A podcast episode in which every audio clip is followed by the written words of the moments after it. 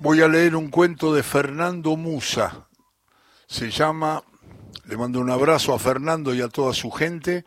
Es del libro Golpe de ausencia y el cuento de fútbol de Fernando Musa se llama Un gol asegurado. Perder la categoría es una cosa, pero ser el último de la última categoría resulta humillante. Le ocurrió a un club que estuvo a punto de ser desafiliado de la AFA. El castigo que recibía el último de los últimos funcionaba como un destierro. Significaba no pertenecer más, no ser, dejar de existir cada sábado. Con los ánimos por el piso y con muchos problemas económicos, el club de pocos pero tenaces amores se presentaba justo con 11 jugadores. Para cumplir con la reglamentación en el banco de suplentes se sentaban amigos, familiares, los miembros más jóvenes de la comisión directiva. Ninguno estaba en condiciones de jugar, ni siquiera se calzaban los cortos. La situación era terminal. El equipo llevaba una seguidilla de partidos perdidos, no por mucho, casi siempre por un gol arañaban el empate, solo aspiraban a eso, pero cuando la hazaña parecía asegurada, que el punto les pertenecía, un mal rechazo, una jugada desafortunada los dejaba con sabor amargo, el arco vencido y un nuevo clavo en el ataúd de la deshonra. Garrido, el histórico utilero del club, se había hecho cargo de la dirección técnica por presión del presidente don Jorge, el hermano de mi abuela, mi tío, y la comisión directiva que reclamaban un mísero empate. Se conformaban con poco. Terminar con once, no acumular amarillas y si se perdía, que la derrota fuera decorosa. Sin exagerar, la catástrofe siempre los acechaba. En la fiesta de cumpleaños de 15 de la nieta de don Jorge, se lesionó el tobillo el delantero más prometedor del equipo. Estoy hablando de Fito Funes, fue en un paso desafortunado durante el carnaval carioca. Como don Jorge había pagado la fiesta, no se privó de imponer los términos, lugar, fecha y supervisión de invitados. Aunque la nena pataleó, sus protestas resultaron infructuosas porque, a diferencia de sus amiguitas, la celebración se realizó el martes, de acuerdo con los intereses del abuelo. De ese modo, el plantel contaría con tiempo suficiente para recuperarse con vistas al partido chivo del próximo sábado. Don Jorge intentó bajar dos pájaros de un tiro. Contentaría a su nieta y les levantaría el ánimo a los muchachos necesitados de gratificaciones. Pero este 15 no se sanaba para el sábado y el tiro, el tiro le salió por la culata. Después de la lesión el cumpleaños perdió la gracia del principio los invitados se apagaron poco a poco, contrariados, Garrido se acercó a sus jugadores que uno a uno, apesadumbrados, se fueron sentando en sus mesas. La pista quedó semi vacía y en el suelo se podían divisar los restos de serpentinas y papel picado. El arquero, Ricardo Müller, el alemán, como lo llamaban en el barrio, imaginó que ese papelerío desparramado por el piso no era otra cosa que el cotillón utilizado para recibir al equipo. Hasta que Albertito, el más joven del equipo, se sentó a su lado con una sentencia desgarradora. ¡Qué macana! Ricardo salió de su ensoñación victoriosa y cayó en la cuenta de que el salón se había convertido en una triste sala de hospital a la espera de novedades sobre un paciente moribundo. Para la nieta de don Jorge no había cambiado nada. Tenía la cara larga desde que el equipo le había copado la fiesta, así que se desinteresó completamente de la cascada de chocolate cuando vio que su abuela, doña Beba, le aplicaba hielo en el tobillo a Funes que se lamentaba por su desgracia mientras los demás jugadores murmuraban lamentos y sacaban cuentas. Osvaldo, tesorero y taxista, recordó para los presentes que Diego, en el 90, jugó con un tobillo así de hinchado, decía. Cuando quisieron infiltrarlo hasta se les rompió la aguja, completó la anécdota. Pero Quique Frasoldati le contestó, ¿cómo se te ocurre comparar a Funes con Maradona? Che, Estoy comparando los tobillos, no la calidad de los jugadores. Y para el caso Quique es lo mismo. Funes es tan necesario para nosotros como lo era Maradona para aquel equipo.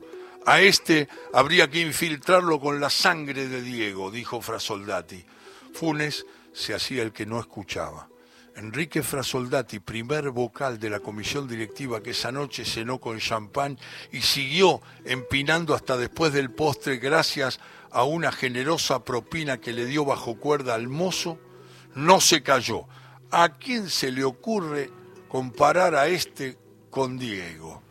Nunca supo cómo, pero don Osvaldo le contestó tan rápido y tan certero que cuando Quique despertó de la piña, el tesorero del club ya había llevado en su taxi a Funes y a dos muchachos más del plantel a sus casas, sin música, con el personal de servicio levantando la vajilla, Frasoldati divisó en la cocina unos bultos humanos en sombra. Cuando entró, oyó una charla en susurros, Garrido repasaba con don Jorge el gran apriete que tenía por delante para completar el equipo. Entre los dos hacían un recuerdo mental.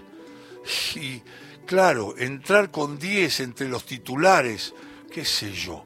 ¿Ya te despertaste? dijo don Jorge con enfático desdén al descubrir que su vocal se había levantado después de dormir la mona gracias al efecto del golpe y el champán. A un dolorido Frasoldati se tocaba la mandíbula necesitaría un poco más de hielo. Fíjate en la heladera, contestó don Jorge sin mirarlo, pero no creo que quede porque se usó todo con funes. Frasoldati creó, creyó que lo mejor era no decir nada y desaparecer lo antes posible. No pudo. Caminó hacia la heladera en busca del hielo, fue en vano. Don Jorge tenía razón. Debajo de unas bolsas vacías distinguió una botella de vino blanco empezada, pero bien taponada con un corcho. Como el vidrio todavía tenía unas gotitas, la envolvió en una servilleta medianamente limpia que encontró por allí y se la puso en la magulladura para calmar el ímpetu de la inflamación. Don Jorge vigiló cada uno de los movimientos de su primer vocal y junto con Garrido que vislumbraba la magnitud del problema que se le avecinaba en la próxima fecha, optó por cerrar la boca cuando el recién llegado se sentó y se integró a la charla. ¿Qué? increpó Frasoldati al saberse observado. Aclaró, no la voy a tomar, es lo único que encontré. Garrido miró a don Jorge y continuó con su plan. Yo pondría Funes igual en un solo pie es más que cualquiera de estos que calientan el banco. Frasoldati escuchó. Y como Frasoldati no se callaba, contradijo al utilero convertido en estratega. No, señores, eso no es así. Tenemos a alguien que es más que Funes en una sola pierna. A veces el silencio grita. Acababa de imponerse, pero Frasoldati, todavía picado, no lo escuchó y se largó. Yo hice la inscripción, señores, yo mismo llené la planilla que presentamos a la asociación. Si bien nunca se sentó en el banco, aunque nunca se sentó, repitió por efectos del alcohol, está anotado, dijo e hizo una pausa dramática, resopló y con ínfulas de presentador anunció, el tití Don Jorge y Garrido se miraron, estaban cansados. El carnaval carioca les había jugado una mala pasada y ya no querían escuchar los desvaríos de este borracho. Por eso el presidente se limitó a preguntar, ¿los acerco a algún lado? Yo me voy. El viaje fue en completo mutismo. Ninguno de los tres pronunció palabra. Esta vez el silencio no gritaba, aunque le convenía volver acompañado de la casa de Garrido que vivía sobre la avenida Cadorna, al fondo en Wilde, barrio tranquilo con escaso movimiento de gente, poco tránsito, pero peligroso, prefirió llevarlo primero a Frasoldati, se lo quería sacar de encima, no lo aguantaba. Tal vez por eso don Jorge sintió que esa noche estaba jugado, que lo había perdido todo, hasta la simpatía de su nieta Quizá por eso toleró la nueva impertinencia de Frasoldati. Cuando estacionó, Quique ya se sentía mejor. El viento en la cara le había sentado bien. Señores, dijo al abrir la puerta ya con un pie fuera del auto, les propongo algo. En el próximo, si en el próximo partido Garrido pone al tití y no hace un gol, renuncio a la comisión directiva. El técnico soltó una carcajada y don Jorge, que estaba distraído con un perro que osmeaba la basura, miró hacia atrás para enfocar a Frasoldati. Garrido ya tenía la respuesta, pero antes buscó la aprobación de don Jorge, que lo dejó tomar la delantera. Déjate de joder, Quique. ¿De qué nos sirve tu renuncia? Necesitamos gente. Por eso estás, se sinceró el presidente. Para ustedes, señores, estoy porque no hay otro nombre, hizo comillas con sus dedos. Pero para mí esto es mi vida y ofrezco lo más valioso que tengo. Si le preguntan al tití, seguro que se enoja porque él no habla de esto. Pero el tití, señores, el tití es único. Don Jorge dejó caer el labio a un costado, Garrido se concentró en la luz de un semáforo, después se distrajo en la calle desierta. Miren, el tití tiene un don, no es un simple bartender. Don Jorge y Garrido lo interrumpieron. ¿Qué? Así llaman ellos a los que atienden un bar. Don Jorge lo cruzó. Pero decime una cosa, Fra Soldati, ¿desde cuándo hablas inglés? Atiende el buffet del club, atiende. Garrido con la sencillez de la elocuencia aporteñó el galicismo. No es un bartender, a lo sumo fraso Será un bufetero. Bueno, señor, el Tití no es solo el tipo que atiende el buffet. Tiene una historia de futbolista detrás. El Tití es mágico, desde chico lo conozco. Nacimos en Villa Domínico, en el mismo barrio. Nos cruzamos en el club, pero yo nunca dije nada de aquel pasado, porque Tití es muy callado, sí. Nunca dio indicios de que nos conociéramos como si jamás nos hubiéramos visto. Pero yo sé, con la mirada me doy cuenta que Él sabe que yo soy yo y Él es Él. En el barrio, señores, mientras jugábamos a la pelota en el pan y queso, lo elegíamos último porque era un tronco, pero siempre metía un gol, jamás dejó de hacer un gol. Por más que, que un partido fuera de lo más chivo y cerrado, nadie lo elegía, porque era jugar con uno menos, pero al final metía el gol. En la escuela hacía lo mismo, en, el Nacional 60, en la Nacional 64, en el Club Buenos Aires, donde compartimos las inferiores, el técnico lo hacía entrar en el segundo tiempo y siempre metía un gol, siempre. Un sábado lo puso en la última jugada. Como le quedaba un cambio, sacó un peticio y lo mandó al área. ¿Saben qué pasó? Hizo el gol de cabeza, no falló. Cuando el árbitro pitó el final, el padre se lo llevó a la casa. Ni siquiera lo dejó bañarse lo sermoneó hasta que los dos desaparecieron de la cancha y después de ese día jamás volvimos a verlo. El tití fue una leyenda en mi infancia y creo que sigue siendo especial. Para, Frasoldati, cortala de una vez. ¿Vos me querés decir que tenemos un crack atendiendo el buffet? Dejate de joder, es tarde, tenemos sueño, bajá, querés. Señores, lo único que digo es que tienen que ponerlo. Si en el próximo entrenamiento no mete un gol, listo. El sábado no juega, pero el Tití siempre hace un gol. Tiene ese don. Juega mal, pero la emboca. Bajá, querés. Frasoldati permanecía con un pie afuera y la puerta entreabierta. Bajó y la cerró con delicadeza, pese a que don Jorge supuso que se la haría giratoria. Pero lo dijo, lo que dijo sonó como un portazo.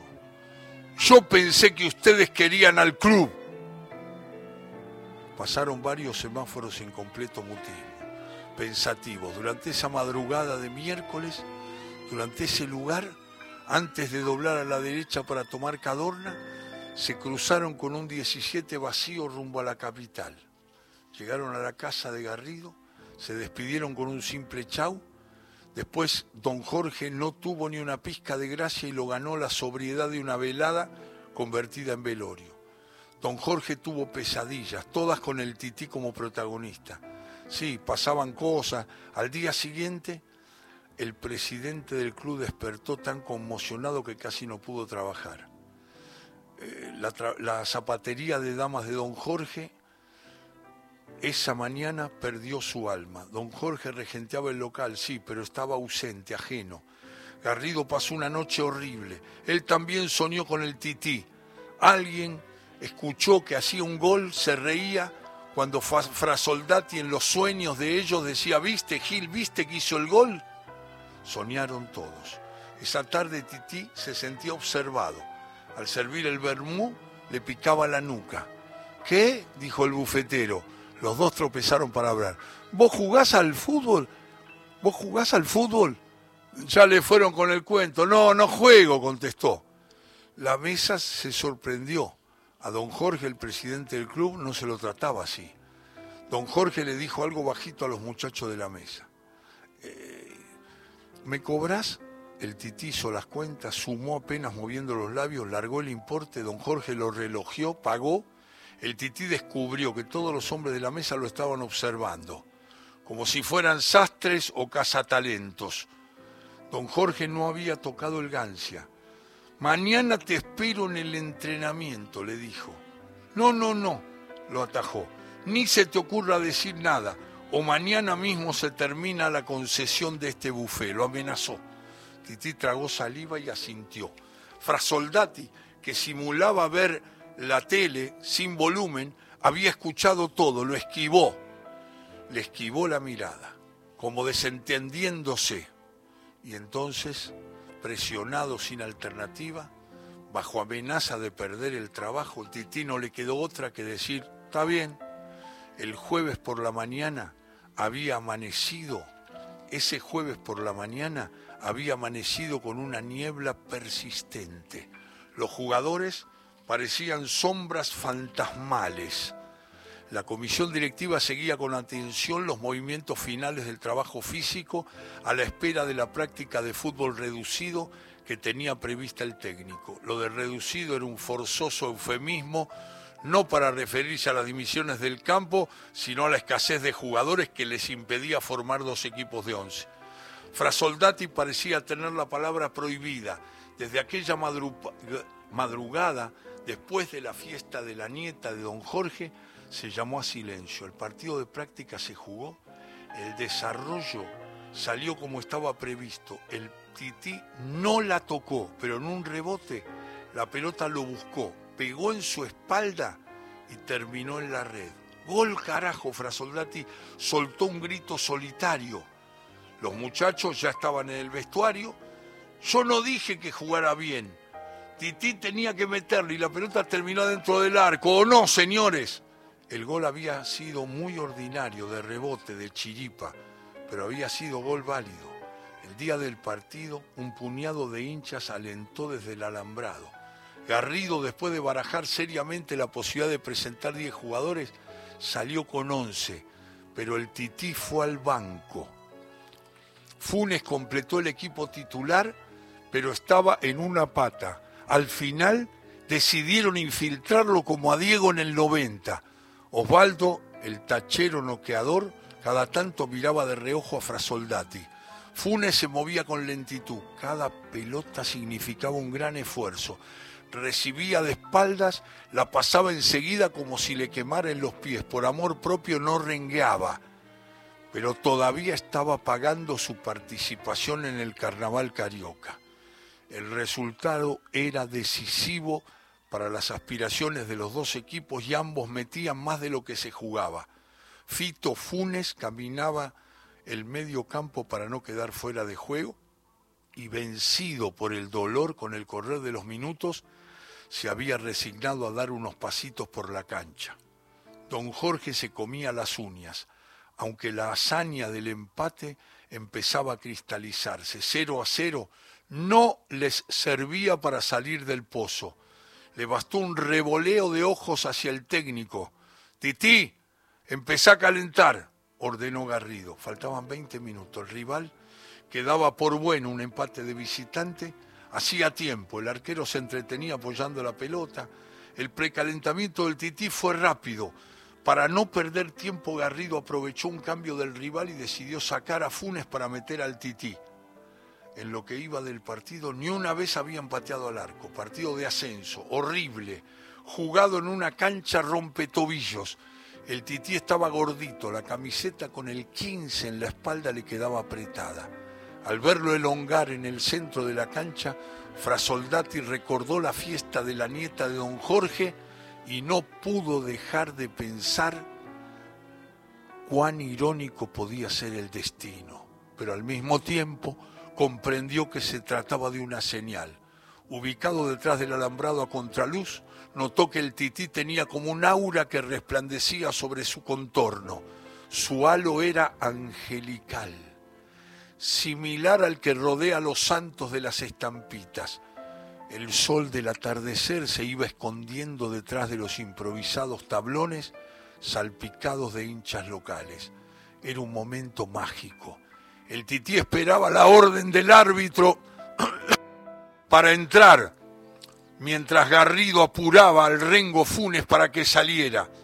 El tití daba saltitos sobre la línea. Don Jorge observó a Fra Soldati esa mirada decía muchas cosas. Después de todo, se jugaba mucho más que un partido de fútbol. El tití entró. El tití entró. Frasoldati sabía que ese muchacho tenía el don de meter un gol en el último minuto y no le iba a fallar justo ahora.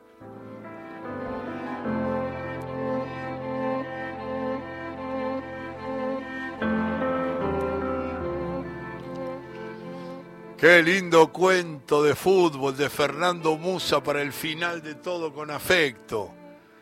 Se llama el cuento de Fernando Musa, Golpe de ausencia, el libro y el cuento que acabo de leer. Qué bueno, entró.